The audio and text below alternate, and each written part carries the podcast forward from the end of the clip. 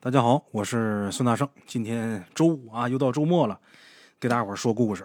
嘿，刚把这个鱼缸的氧气泵给关了，我这个麦克风收音效果啊挺好的，然后鱼缸那个氧气泵嗡嗡嗡嗡响，一整就录到这故事里边，大伙儿听着不舒服啊。我这缸里边现在养着两条锦鲤，还有几条那个红鱼啊。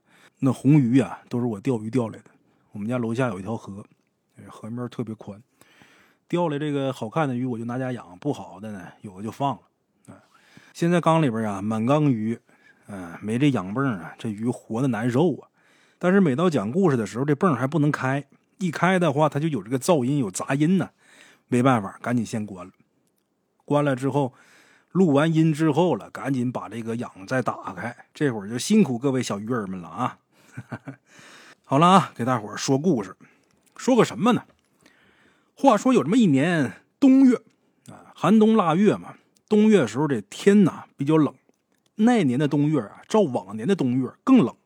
哎，话说有这么一个叫王六子的人，这人姓王，在家里边呢排行老六，大排行排老六。王六子，王六子忙完地里的活，就打算给家里的孩子添两件过冬的棉衣。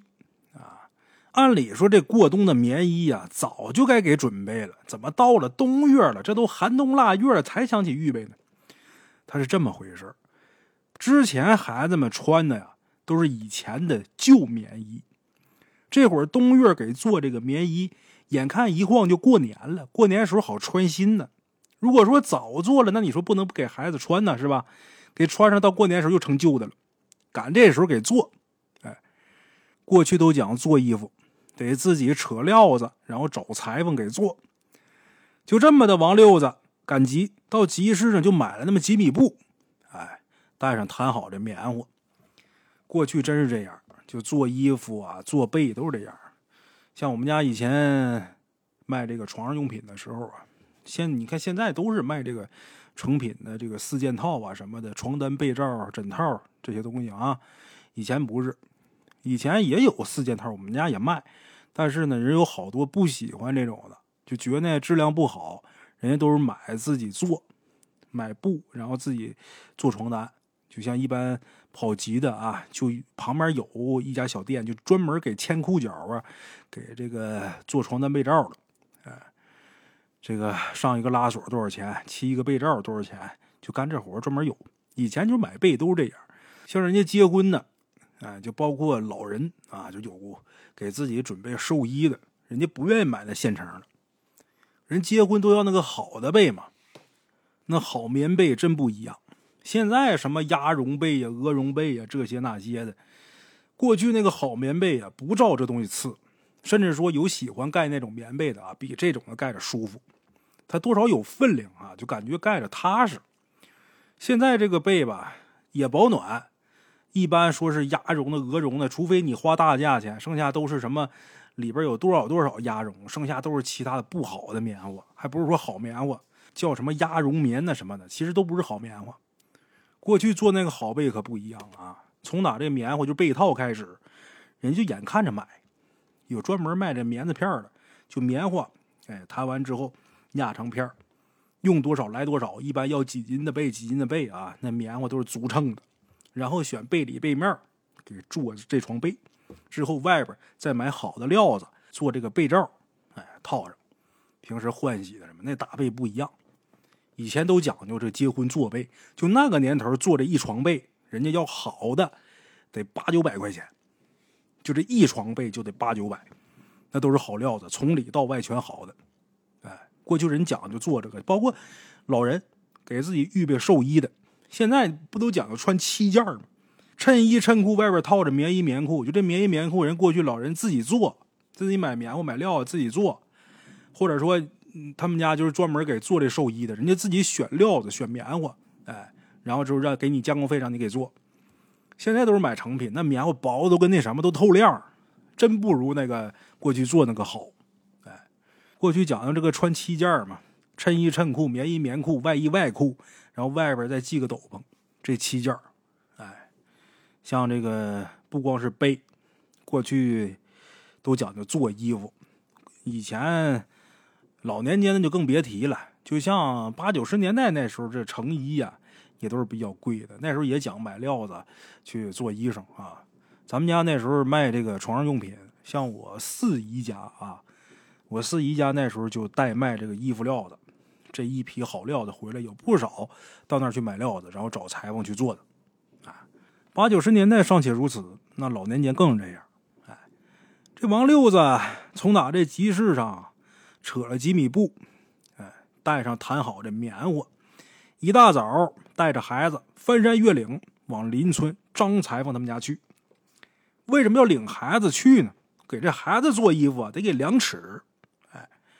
那么说这些个村子啊，裁缝不在少数。那这王六子为什么翻山越岭呢？就认准这张裁缝了呢？没别的，人家张裁缝这手艺好，打十二岁就开始学徒。裁缝这行，人家是溜溜干了五十年，那手艺好的没话说，而且精益求精，要求完美，在当地特别有名。这张裁缝啊，不光手巧，而且人家心细，这衣服做的细致好看，而且啊，人家做衣裳不费料，不浪费料，就是人家客户带来这料子，他能最大化的把它利用上。所以说，一到冬天的时候，他们家门庭若市。周围几个村的村民啊，都往这儿来。得说排不上号的，或者说王六子不爱干的活，别的裁缝才能捡着干。哎，手艺太好了。但是这张裁缝呢，这一辈子无儿无女，没儿子没女儿。他老伴儿也是早些年呢有病走了，留下张裁缝一人，整天跟那个老缝纫机为伴。哎，张裁缝这人呢，为人和善，品性端正。大家伙对他也放心，也不担心他会浪费这个料子，或者说有那个不好的心术不正的那个裁缝，把人家这料子偷偷的给裁下点，自己留着。有那样的，人家张裁缝绝对不会这样，把料子往这一送，人家一量身量，你走就行了。到时候来取衣服，大伙都踏实，都放心他。哎，做买卖干生意总得这样才行。话说王六子领着家孩子。到了张裁缝家，张裁缝正戴一副老花镜在那忙呢，脚上踩这个德国进口的这老缝纫机呀，嗡嗡响。啊，这事儿是发生在什么年代呢？四十年代初期，那时候有缝纫机啊，是国外进口的，那时候可没有国产的。王六子领孩子来，张裁缝正干活呢。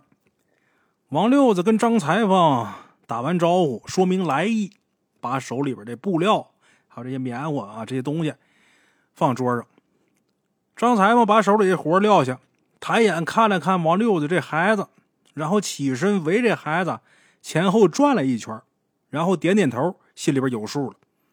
招呼两个人先坐下，自己拿出笔，拿一个本，在这本上记，记什么呢？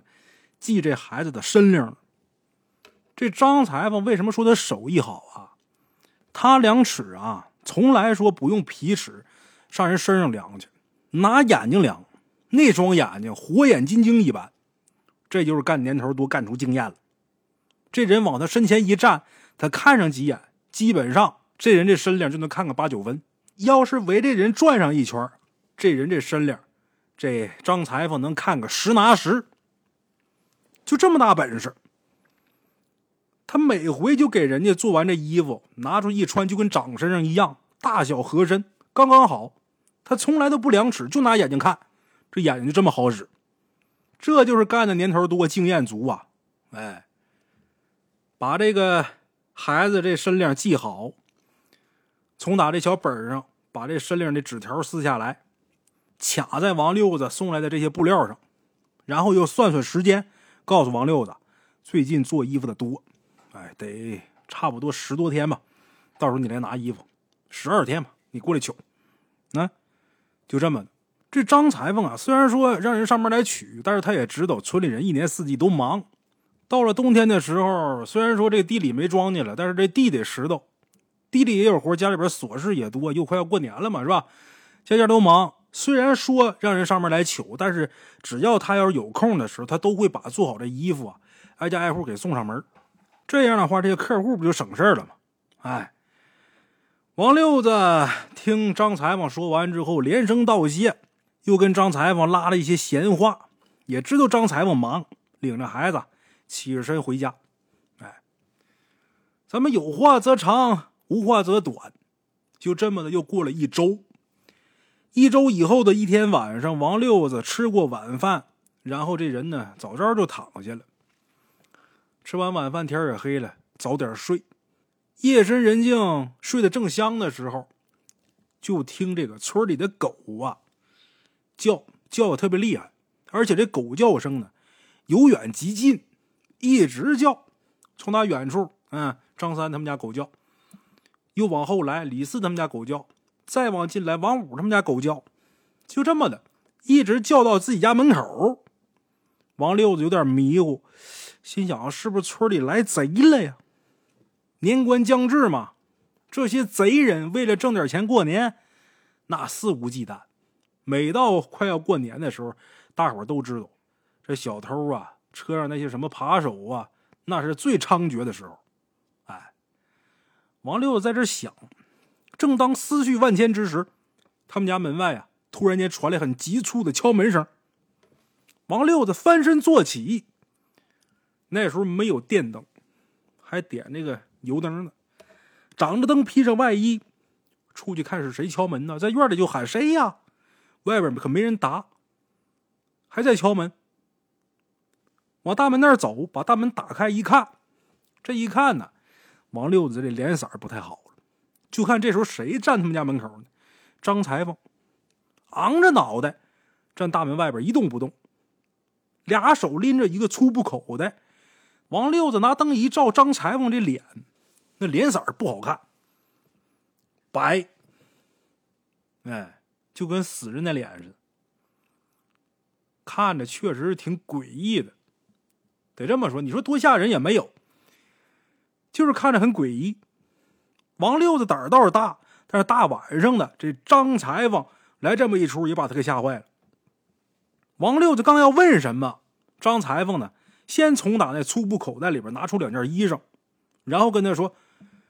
孩子衣服做好了，我这有空给你送过来。王六子算算时间，这刚七天呢，这衣服做这么快呀？看似张裁缝来给他送衣服，可是大半夜的，王六总觉得不对劲儿。怎么的呢？张裁缝眼神不好，哎，做衣服做的累了，眼神不好。一到晚上的时候，那看不清道，怎么这么晚来给我送衣裳？王六就眯着眼睛在盯着看。对面这人确实是张裁缝不假，他没说话，伸手把衣服接过来，一看这料子确实是自家衣服，也是自家孩子的，上面还夹着张裁缝当时做衣服之前给孩子系那身领的那张纸呢。哎，一看确实人是这人，东西是这东西，王六这心呢算是宽了点了，啊，跟张裁缝说。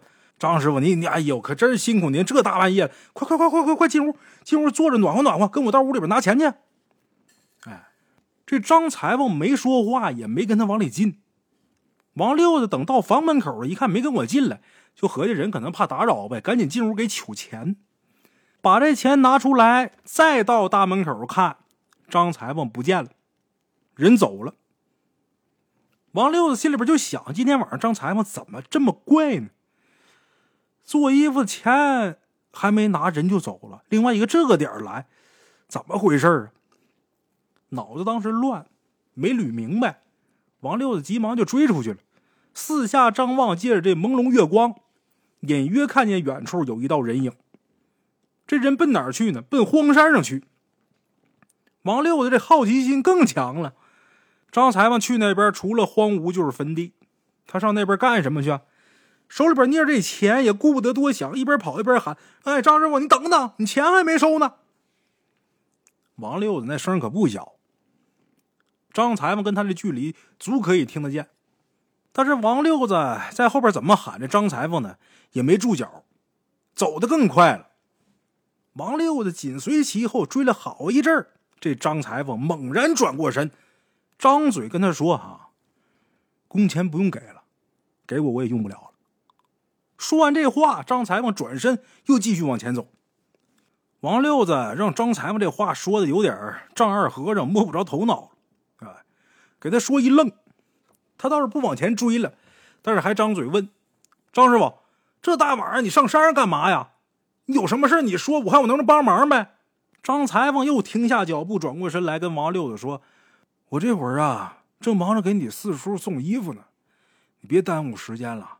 要是晚了的话，他又得催我了。”王六子一听这话。心里边咯噔一下，他四叔可死了好几年了，张裁缝给死人送衣服。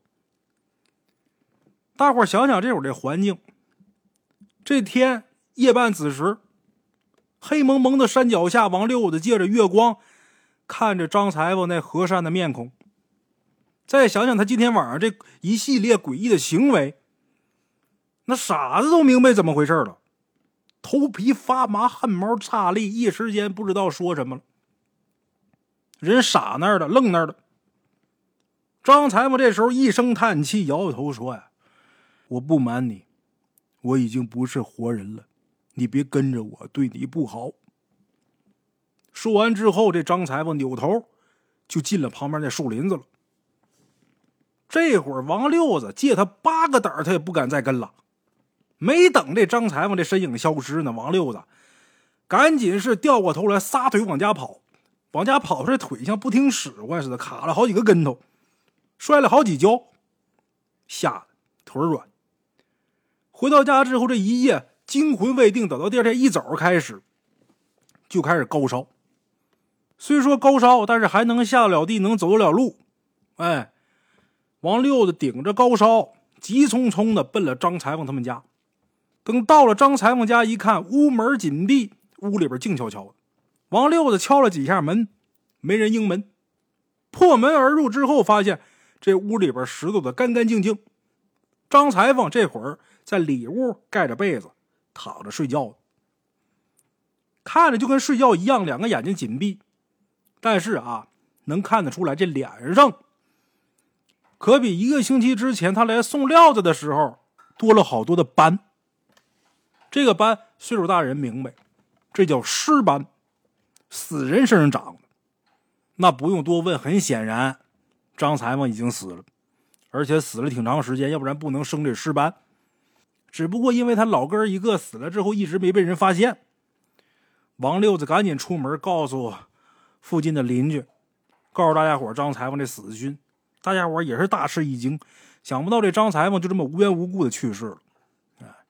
大家伙都惊讶，不但惊讶这事儿，而且还惊讶，就是如果按照张裁缝这死亡时间来细算的话，他后面这两天给大伙送这衣服，都应该是张裁缝这鬼魂做的。那你说这玩意儿，有的人就觉得这玩意儿膈应，你说这咋穿呢？死鬼给做的衣裳，但是过去那会儿人条件不好，你说到了年了能穿件新衣裳不容易。你说把它扔了还舍不得，哎，后来一想啊，这张裁缝啊，虽说他变成鬼之后给大伙做这衣裳，但是大伙一想也没什么。张裁缝没有想害大伙的心，就这一点，大伙觉得心里边还挺暖的，哎，而且认真负责呀。人家老裁缝这匠心精神真是了不得，人都死了，接了人的钱。答应给人办的事儿，人家最后也都给办了。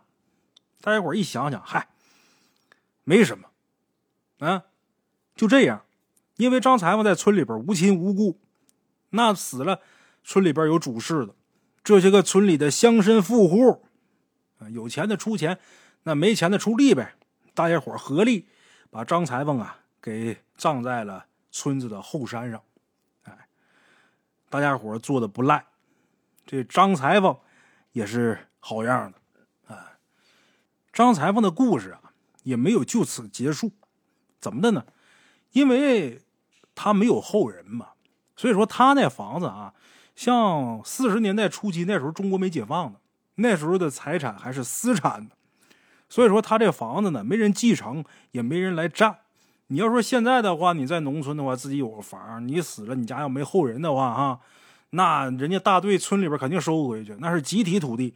但是过去那是私产，私有财产，你不是跟人家沾亲带故的，你没有这个继承权，你谁也没权利动人这东西。所以说，这个张裁缝死了以后，他那房子就荒下来了。